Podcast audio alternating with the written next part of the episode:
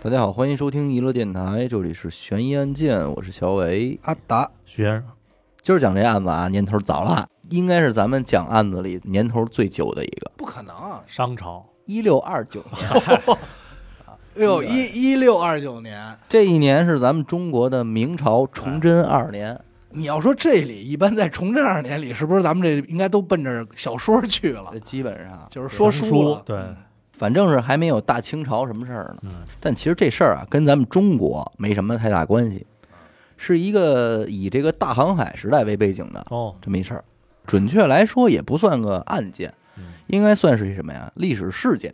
这个历史背景啊，大家都了解嗯。大航海这事儿呢，是西班牙、葡萄牙是吧？二马当先，先玩的这事儿。没错，不过后来这个荷兰呢，也是后来者居上，成了这个其中一路诸侯。没错，也就是人们比较熟知的这个荷兰的东印度公司，没错，荷兰东印度公司啊，简称 VOC。那会儿呢，他们大航海的事儿呢，目的不就是为了寻找亚洲这些大国家对做买卖，换这些个物资嘛，拿钱是吧？做商业业行为哎商其实是商业行为，所以绕着这些地儿呢，各个公司在这个东南亚各国呀，都建立了自己的这个殖民地。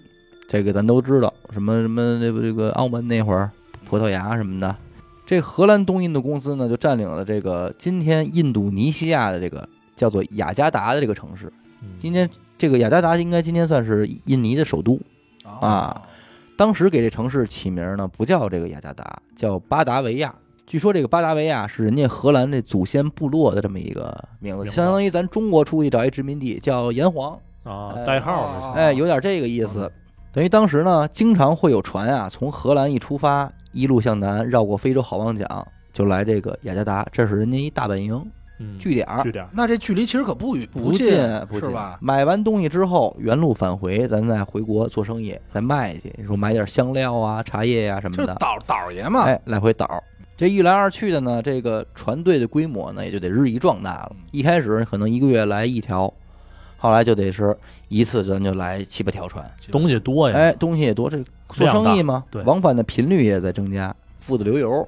那这个挣钱了，咱就多造船呗，嗯，造大船，多装货，对，是吧这事儿也容易，于是，在这个一六二八年啊，一艘名叫巴达维亚号的船也正式下海了。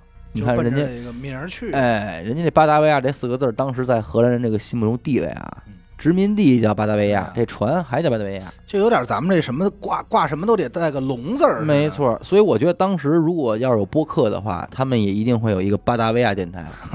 对，这是奔头儿处，这艘巴达维亚号在出海的那一天呢，船上一共坐了三百四十一人。不少装，哎， 341虽然说咱是去做生意的，但是肯定不能空船去。嗯。你走的时候没有货要拉，拉点钱就得了，嗯，拉点人去。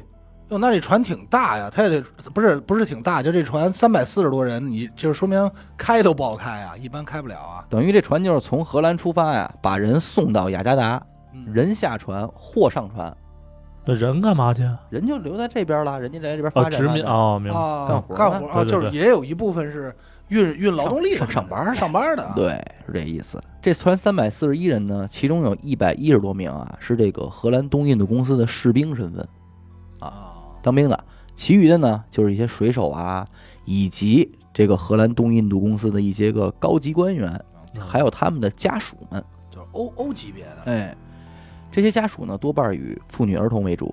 然后船上的负责人呢，一个是总指挥官，啊，名字叫费尔萨特，咱们以下简称指挥官。就船长的意思呗，不，还有一个是船长，叫雅各布斯，哦，以下咱们简称的船长。船长这俩人的关系啊，咱们今天理解有点像什么呀？校长和书记书的记关系。明白，那指挥官必然是书记了，对，船长虽然是船长，但是整体的这个指挥还是得听这指挥官的。嗯，哎，好理解啊。而且这俩人啊之前认识，并且还有点矛盾，是属于这么一个前提。指挥官和船长啊，指挥官不一定每次都在同一条船上，哦，但是船长一定是每次都在这条船上。相当于对船长就负责自己艘这船，船，但但是是怎么开嗯，啊？这什么该补给了什么的明，白这些他管。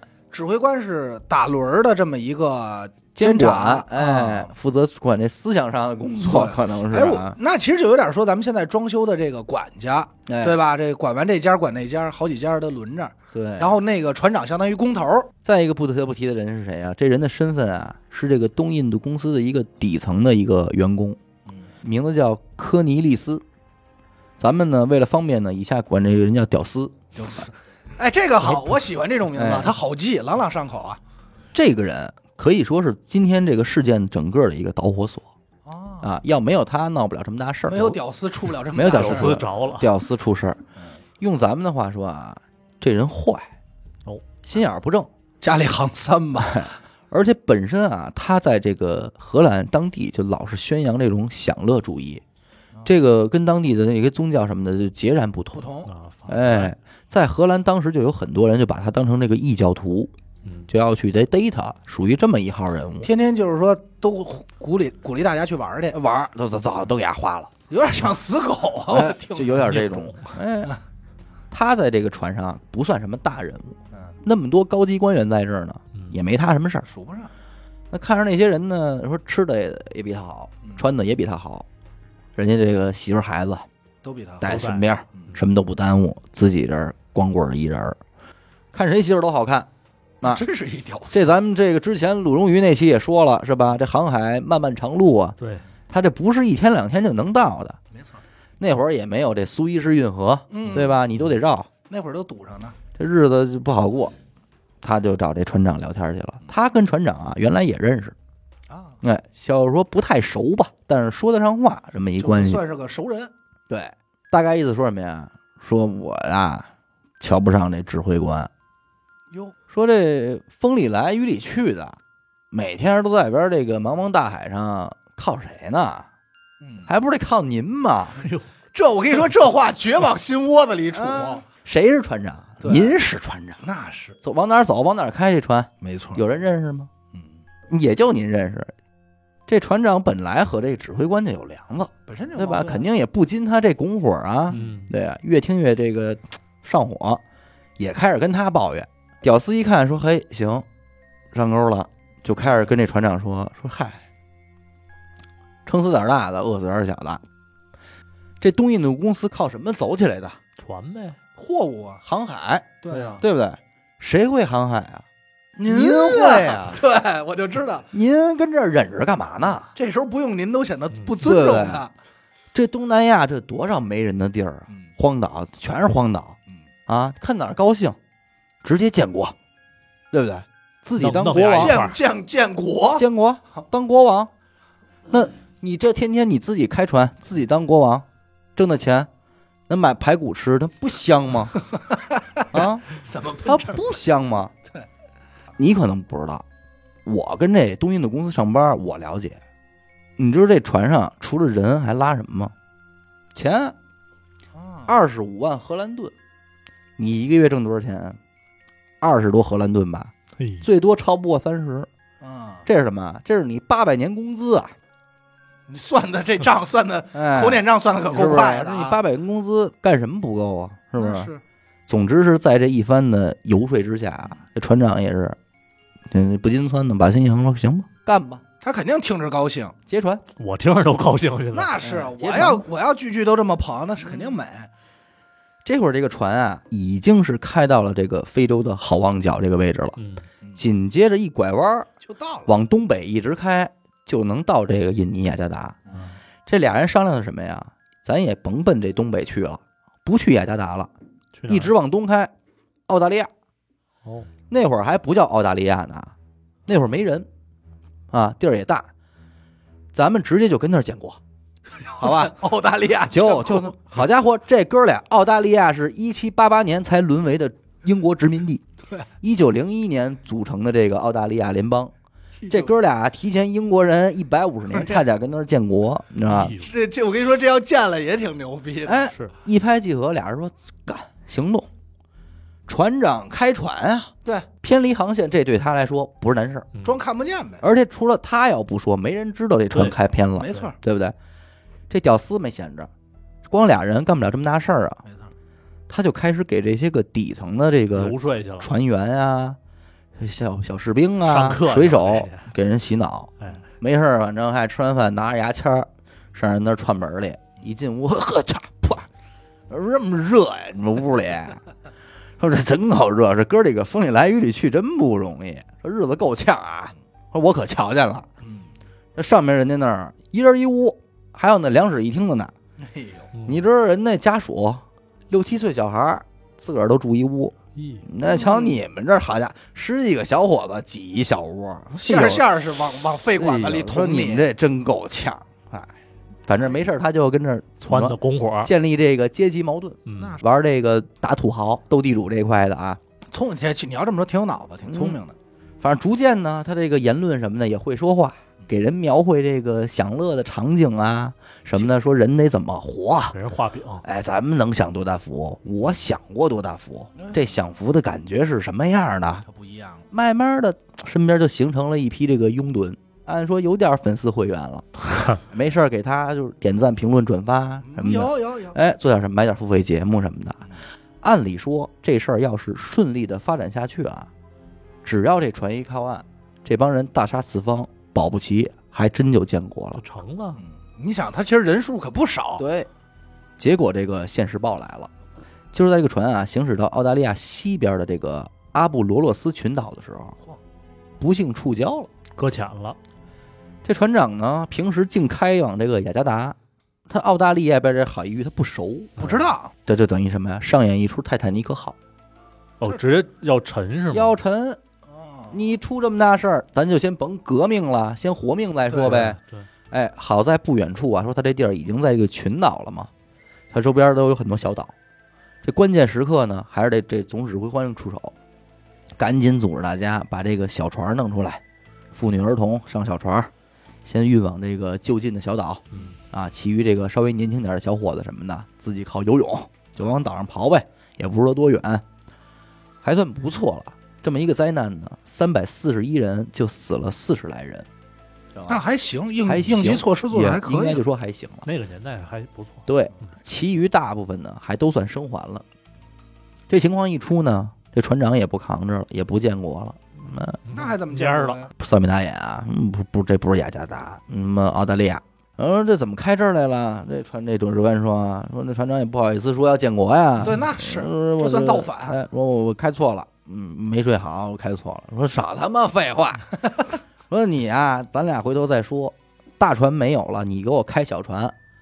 压着这船长又带了四十个亲信啊，出发了，一路往北就要回这个雅加达救援去。啊，啊，那你要这么说，这指挥官其实有点脑子，有脑子，你好家伙，你说是寻求救援，你知道多远？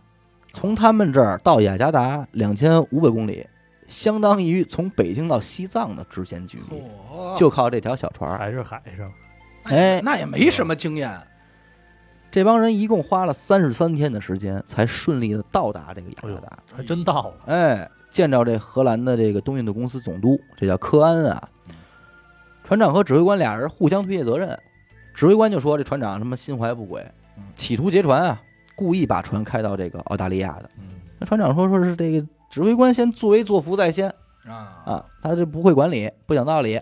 这个总督呢一看说，嗨，处理事儿要紧啊，先让人把这船长就给带下去了，之后命令这个指挥官乘坐一辆叫这个萨尔达姆号的小型帆船，中小型帆船吧，赶紧回去救人。嗯那是但是这个操作其实不太妙，这个总督也是糊涂，因为这个巴达维亚号的这个船啊是船长开过去，对，你给他抓起来了，这指挥官也不认识道啊，对呀，啊对，只能靠着记忆往回就找，哦愣开，愣找。这他妈的找南极嗯现在，那是这帮人是瞎蒙瞎撞着，再再找错地儿，嗯一共花了六十三天的时间才月哎找回到这个搁浅的地点。还真找着了。这一去一回九十九天嗯，三个月，那就可想而知，这个澳大利亚西边这小岛上出土的事儿，啊了，就得出多大事儿了。对啊对，啊，搁浅这帮人住的那岛啊，现在叫特莱特小岛。回过头来，咱们说啊，这个总指挥官带着船长走的时候，也并没有说委派说啊谁你负责这儿，哦他就属于是撤了。啊啊我明白了就，扔那儿就不管了。哎，他其实就是类似于大陆救援，想的是很快，我快去快回。我也是这么断定，他不知道这地儿到哎到底底多是谁远？嗯对他换句话，他没概念，没概念，对他这就一下走了，他没准以为他两三天就回来了呢，对要什么委派呀？但是他回来的时候都没想着再找个认路的，也哎真惊了。那这一下不乱套了吗？嗯首先咱们说啊，这个小岛上没有淡水，嗯，啊，更没有食物，全靠着从这个巴达维亚逃走的时候搬下来的这一部分淡水和食物，物资这是祸根啊！那对是这屌丝一看，指挥官带着船长走了，就知道这事儿要完蛋。首先说啊，这帮人一走还回得来吗？不好说了。这不好说吧？嗯，即便是他想回来，他们找得着吗？嗯，再一个来说，就算是真回来了，那他妈肯定也是抓我来的，对啊不对？对，这里有屌丝的事儿。这船长怎么可能不把我供出来呢？嗯这现在就已经说是好事败露了。嗯，横竖是个子，那咱就别这坐以待毙了，该干的事儿咱还得干啊。之前在船上这一趟动员呢，自己说也是有点基础啊，有点粉丝会员是吧嗯？慢慢的呢，这一干一煽乎，他基本上就成了这帮人里的头儿头了。嗯精神哎，没事儿跟这儿发号施令，分配点食物、淡水什么的。嗯可是大家都明白，听众们也能明白这处境，这跟之前啊是什么身份地位你没有关系。没关系，在这种情况里边，谁有本事，谁才是对牛逼没的错。这就跟那个黄渤那电影说“一出好一戏中好一啊，对，”，对吧？你王宝强这角色，对你到这岛上，甭管你之前是董事长还是什么，王宝强说了算你。会上树摘叶子，你就能吃了。谁能让我活，谁是这个，对对吧？他们这儿也是啊，这帮这个人里边啊，有一位年轻的士兵，也是今天的主人公，名字叫什么呀？韦伯海耶斯。嗯，这小伙子可以说是智勇双全这一块的。首先，不仅是屡次的返回这个沉船啊，为大家争取更多的淡水和食物，而且还组织大家呀、说带领着这些个遇难者们搭建帐篷，遮蔽这个岛上的强烈阳光。但是他本身的地位就是一个小士兵，哎，啊人才还什么制作点这个小工具，哎，进行小范围的捕猎，这个等等等等生吧。存专家，哎，有点东西有。点儿贝贝尔，贝尔，贝哎，尔，一时间也很得人心。这屌丝一看说这不行啊，这抢我饭碗啊！这可是祸害，这必须得灭灭他威风。我得先把他除了。你看，仗着自己吧，在这公司他是一员工，级别呢稍微比这个韦伯高一点儿，就跟韦伯说说你啊，你这么厉害，你能干啊，大家都靠你了，你得替大家分忧。这岛上没有淡水，你呀、带几个人，你看那边没有，八公里外边那小岛，你去那儿找水去。嗯，给支开支开了嗯。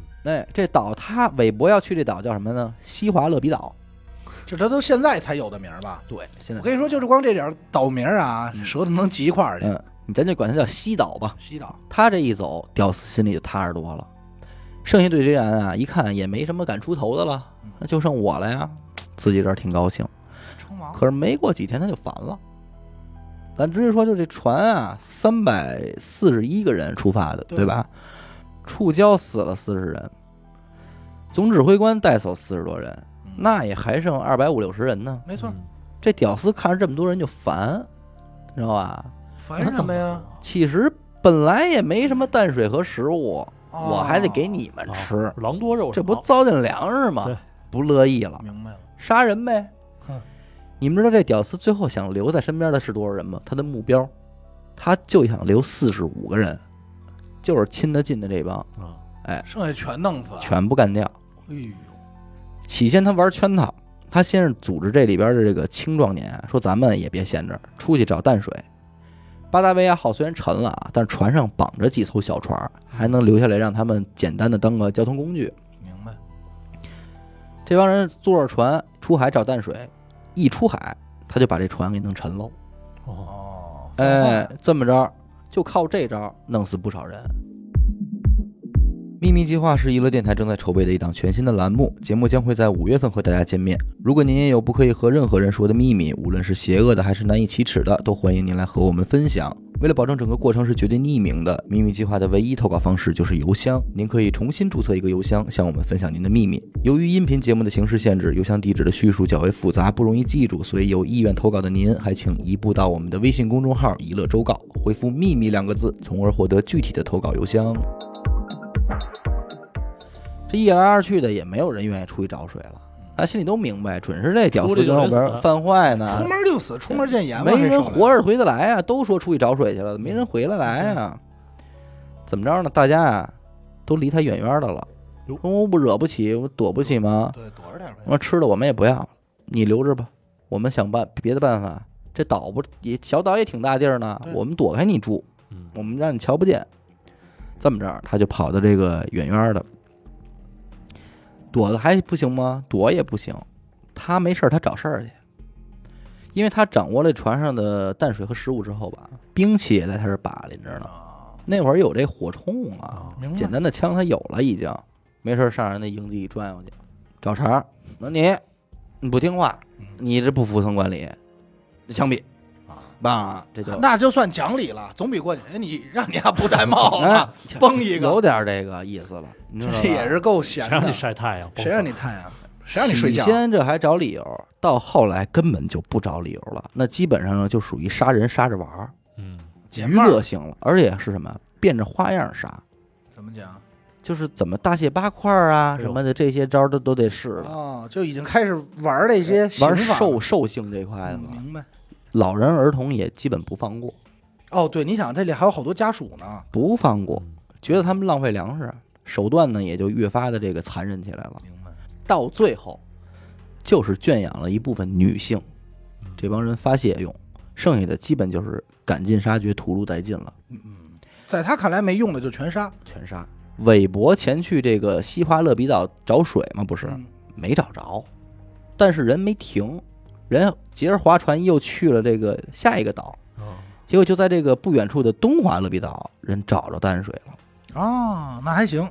他临走时候跟这屌丝约定的是什么呀？我只要找着水，我就在对面的岛上放狼烟，让你们知道。传递信号。啊这边韦伯一找着水呢，还真按这个之前的约定，把这狼烟就给点了，通知屌丝这边。啊，对他不知道岛上发生什么了呀。也得亏他放这个蓝烟啊，让几个从屠杀中幸存的人逃上来之后，跟他会合了，奔把着这烟边去的了哎，把这情况跟韦伯一听，一听这情况，好家伙，这屌丝开始屠杀了。嗯，这么着觉得要坏，但自己这边呢人又不多，而且这个屌丝之前为了防止自己啊兵器什么的，他都在他手里呢，都把着，自己什么都没有，等于韦伯这儿除了找水以外，什么工具也都没有。嗯什么都没有，就只船桨没别的了。哎只有一些简单的这种长矛之类的冷兵器，还是自啊己拿棍儿削的，刚现做的。现做的，这真出事儿毫无胜算啊！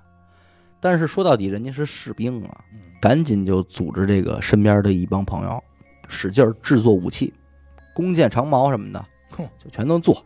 还在这东华勒比岛上啊，依靠这个地形搭建这个军事工事嘿。 越麻烦越不嫌麻烦啊，啊越费劲越不嫌费劲。这就没水泥，是我跟你说，我听要明白要了，是有碉堡水泥都起来就了绝对起碉堡。碉堡、炮楼都建好了。哎，果不其然，这未雨绸缪还真就干对了。那是屌丝这帮人看见狼烟之后，还真找他来了。哎呦，杀过哎来了，杀过来了。于是乎，双方就在这个岛上发生了一个军事冲突，这应该算是军事级别算的冲突是两拨人了啊嘛，这就应应该是有战略战术部署的一场两个部落之间的哎战争。对部落之间的战战斗。邪不胜正啊。韦伯这边呢，虽然是人数和兵器远不及屌丝团伙，但是依靠这个战术，有利的地形以及组织纪律，嗯，嗯，大获全胜，是你当过兵，成功击退了这个屌丝团伙。但是由于这个双方的这个战斗过程简单粗暴啊，所以我这就简短截说啊嗯。双方连续了发生三次正面冲突，哟，都是以韦伯这边大获全胜而收尾。厉害呀！这我跟你说是个人才，而且第三次啊，连这个屌丝本人也被俘 虏了。哎 呦，你看啊，擒贼先擒王。，哎，按理说擒贼先擒王，这就应该算是全面胜利了应吧？该战斗结束。嘿，没想到这个屌丝这帮兄弟啊，还挺念大哥好。哦，哎，人一看大哥被俘了，还发动了第四次战争， 进行解救。嗯第四次澳大利亚战争，哎备，反估计扑也哎是真心疼。但是这个第四次呢，还真比前三次这个冲劲儿大。啊，就割心切。哎，真把这攻势给冲破了。明白。于是乎，一时间啊，双方形成了这种对峙的局面。等于是这个屌丝这边团伙啊，就把这个韦伯这边儿就给堵在一个这个说是一个小犄角里了，嗯，俩人就是个对峙。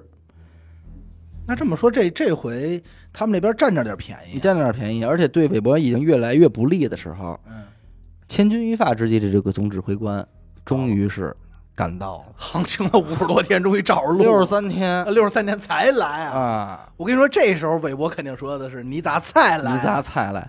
两边是争先恐后的就往这个总指挥的这船上跑啊。嗯韦伯当然是想寻求救援了，嗯但是屌丝这伙人现在想的是，我得恶人先告状啊，嗯，我得率先的找谁先人啊换一谁先说话圈谁有有利对啊对他谁要先上去说的那句他们是坏人，这时候就不好判断了。对，当然了，这个最终呢，这个正义的天平还是倾向了正义的一方啊。哎行韦伯等人是率先登上了总指挥的船，屌丝呢也就是顺利的举手投降了。嗯，之前那艘巴达维亚号啊是艘大船，嗯，而且对于荷兰东印度公司而言是一个非常有意义的船，纪念船，哎，纪念船对。而指挥官开出来这艘船呢，小嗯中小型船，这二十五万荷兰盾啊，一共是分了十二个大箱子装，嗯明白，但是一通打捞之后只捞上来十箱。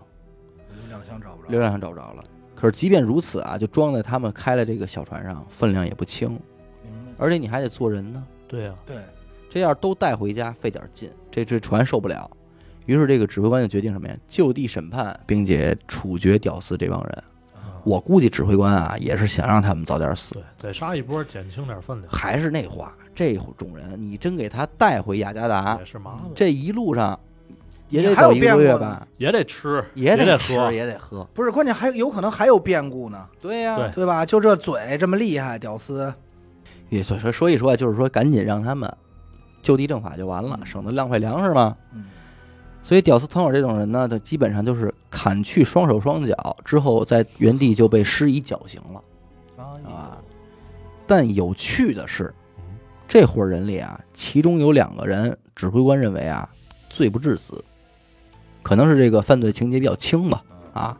于是决定怎么样，将此二人流放至澳大利亚这个大陆上，哎，自生自灭，流放了。这还哎不如直接弄死呢。结果这一放啊嗯就放出点故事，到今天也都流传啊，说这俩人在澳大利亚上并没有死，啊，嗯，还活着呢，而是跟当地的土著人结合，哎，可以说是第一批移民澳大利亚的人哎呦， 这血是脉过来了，血脉，所以这个这么一直说来的嗯哎，这个最先占领澳大利亚的荷兰人，为什么呀？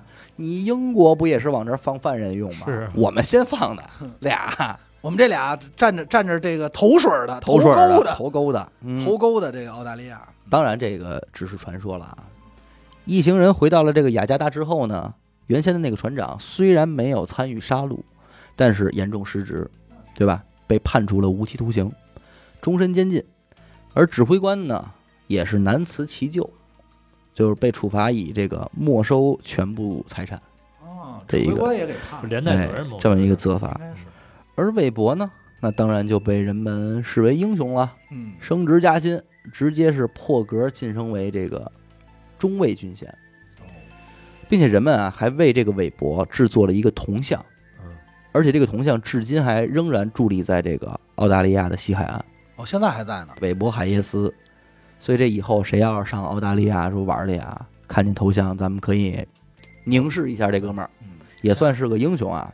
想想这期节目，咱们今天之所以还能这么细致的讲出这个几百年前的事件，啊嗯，也是因为当时那个指挥官他这个日记啊，在一六四七年正式公开出版了。哦，哎，这才说是暴露出来很多的细节，能让大家知道明白，这个巴达维亚号这艘船呢，当时荷兰是斥巨资打造的嘛，没想到第一次出海就触礁沉船了第。一次，第一次啊，处女航啊。当然了，这艘船现在也已经被打捞了，并且部分的这个残骸以及这个船体，基本上还都保留在了这个西奥杰拉尔顿博物馆，哦，还展出着呢。这这那两箱两箱还十在那儿十呢十，几箱吧，嗯不是打十二箱打捞上十箱，还有两箱还在。等待咱们发掘。我跟你说，我先走一步啊，你对啊们接着聊着。我跟你说，这要让死狗听见，肯定是对出发了。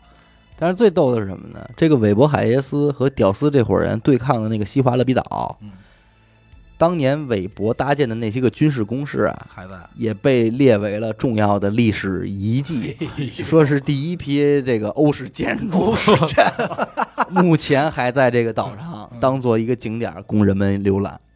而且最近的一个后续报道就是说，头些年呢，当地的这个考古队啊，到这些群岛啊上进行考古，在其中一个小岛上，一共发现了一百二十五具遗体，哎呦，死状惨烈。就是这也都是屌丝算是弄的呗。，对当年历史的一个后续。突然让我想想起来，那个前段时间我查了一个案子，嗯，就是虽然说没有什么特接近的啊，但是只是我就想起来了，两千年这事儿在美国德州，它有一个监狱，大概多大呢？说是有八百一十三英亩，嗯折成咱们说的好理解的呢，就是三百三十万平方米。嗯，我操，那是这里头说是这个高压电、铁丝网，还有这个什么端着枪的这些警戒塔，什么全有。除此之外，在外圈儿嗯还有巡逻车，这么二十四小时巡逻。还有什么呢？整个这屋里啊，监控二十四小时无死角。咱刚才说了啊，三十多万里，其中啊关了两千多犯人。嗯，但是为什么三百三十多万才能关两千多犯人呢？因为嗯可犯人可用的只有二十万平方米，你就可想而知，这里首先都是重犯啊。嗯有一个算一个都是重犯，其中有这么一个叫这个三十岁叫老乔吧，我也记嗯不住，就老乔，他是绑架呀、入室盗窃呀，反正就是这些嗯罪名，一共加起来呢，给他判了十八个无期徒刑。我操，这哥们儿就是说说说我表现多好，我死下辈子拴着。对，别说下辈子啊了， 18辈子十八拴辈这儿子也也拴这儿了，对吧？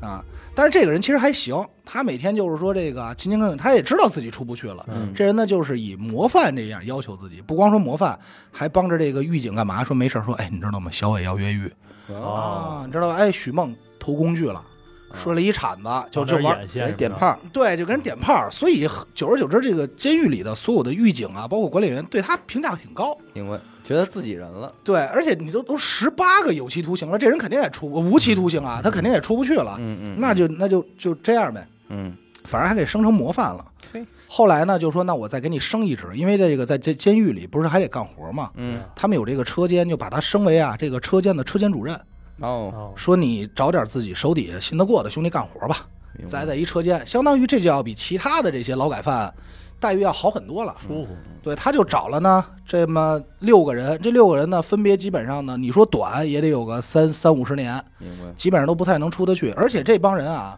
还都属于那种劳模级别的，嗯他是劳模代表，但是他找的这些也都是劳模级别都是好的，学生。包括这个省吃俭用、勤干活、点炮，嗯这个顶个儿的数得着，嗯天天就在这儿干。有这么一天呢，这帮人，这乔治就是车间主任嘛，就跟这个值班的说说，哎，队长，我今天我们就不吃饭了，嗯凑合吃点简餐，在车间里凑合吃口，我们接着工作了。嗯挺认真，这个是好事儿嗯，而且呢，也没有说对这件事儿有什么警戒，因为他们也不是第一回这样了，嗯说就是就是行吃吃吧，嗯对吧？而且觉得我有监控看着你们，而且这都是劳模啊，劳模代表七个人，来吧，就看着。但是呢，没曾想到呢，就是这七个人其实早就策划好了要跑，怎么策划的呢？首先就是先装这表现好，嗯其次呢，正好这个给他一机会当车间主任，他找来这些兄弟都是平时非常好的，为了这个计划也是演了很多年啊，在这个监狱里。嗯嗯到了两千年十二月中旬啊，这个主管说说这个说你们就是刚才说吃饭嘛，转身出去以后，他恁在这儿等着，嗯在这儿不吃东不吃东西，在那儿等着，等着什么呢？进来一个人绑一个人，嗯进来一个摁一个，无论你是牢犯还是你是值班的，进一个绑一个，因为你都是吃完饭回来一个一个回来，回来一个七个人咣就冲进去，叮咣五四一压一绑，咵嗯靠下来就这就一个了。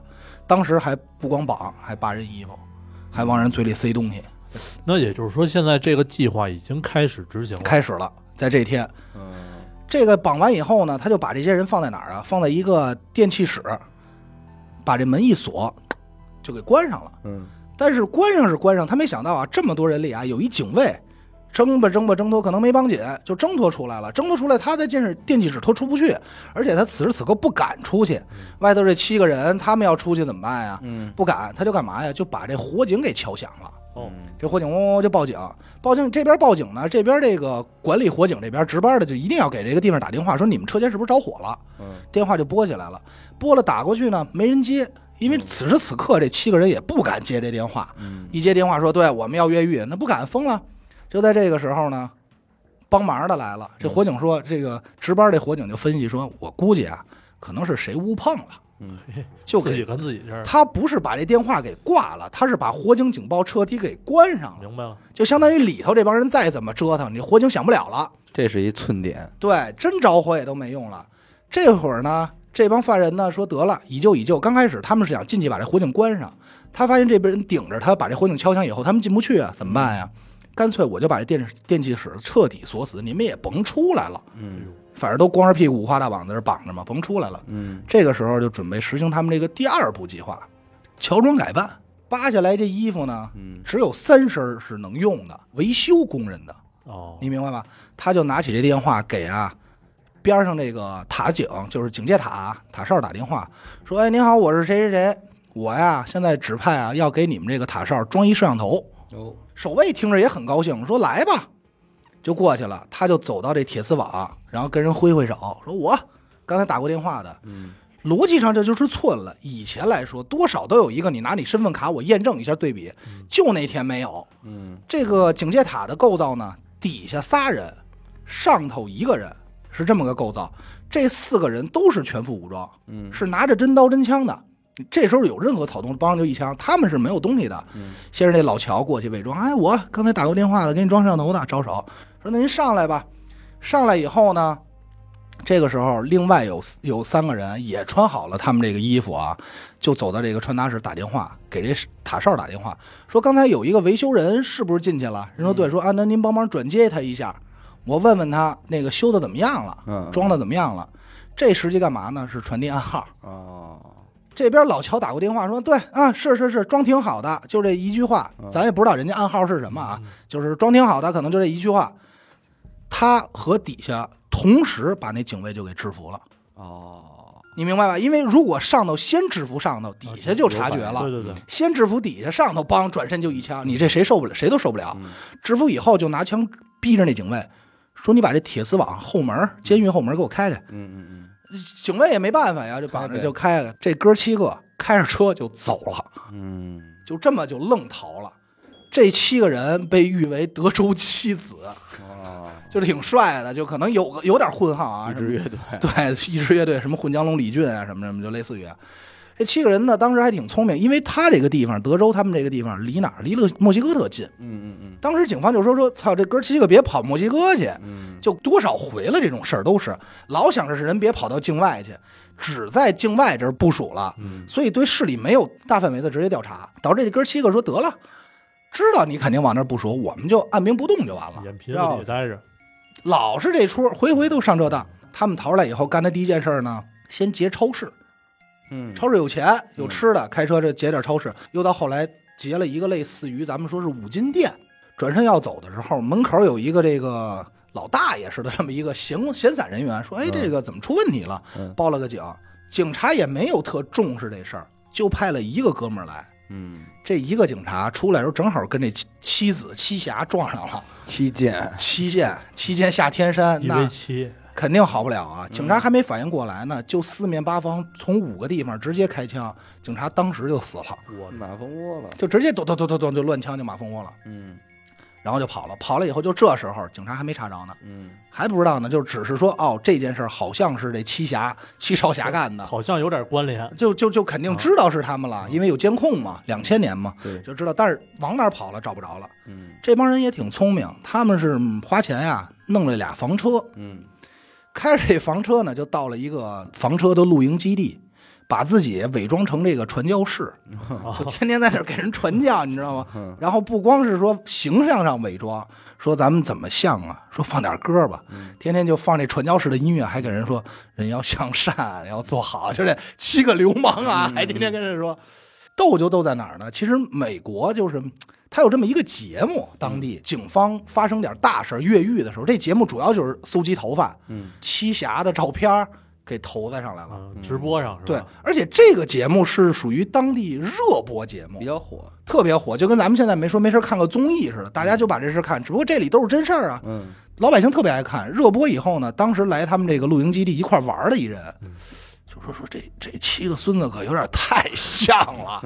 你虽然是传教士打扮，说你这操这不能这么像啊！这七侠越看越像，而且你知道那哥几个，一个是出监狱出来都是秃灯，你知道吧？嗯，其实挺好认的，都是秃灯有小胡子那种。说这太像，就是他们吧，就报警了。哎警察这回聪明，派的什么呀？派的是特警过来的，啊，就全副武装，因为是也知道出事儿了，杀过人，有手里有枪啊，在门口看着，嗯正好看呀、这帮人分成两拨，有三个是买东西，有两个是留在这车里，剩下俩好像是去一个宾馆度假去了，嗯就这么出去住去了。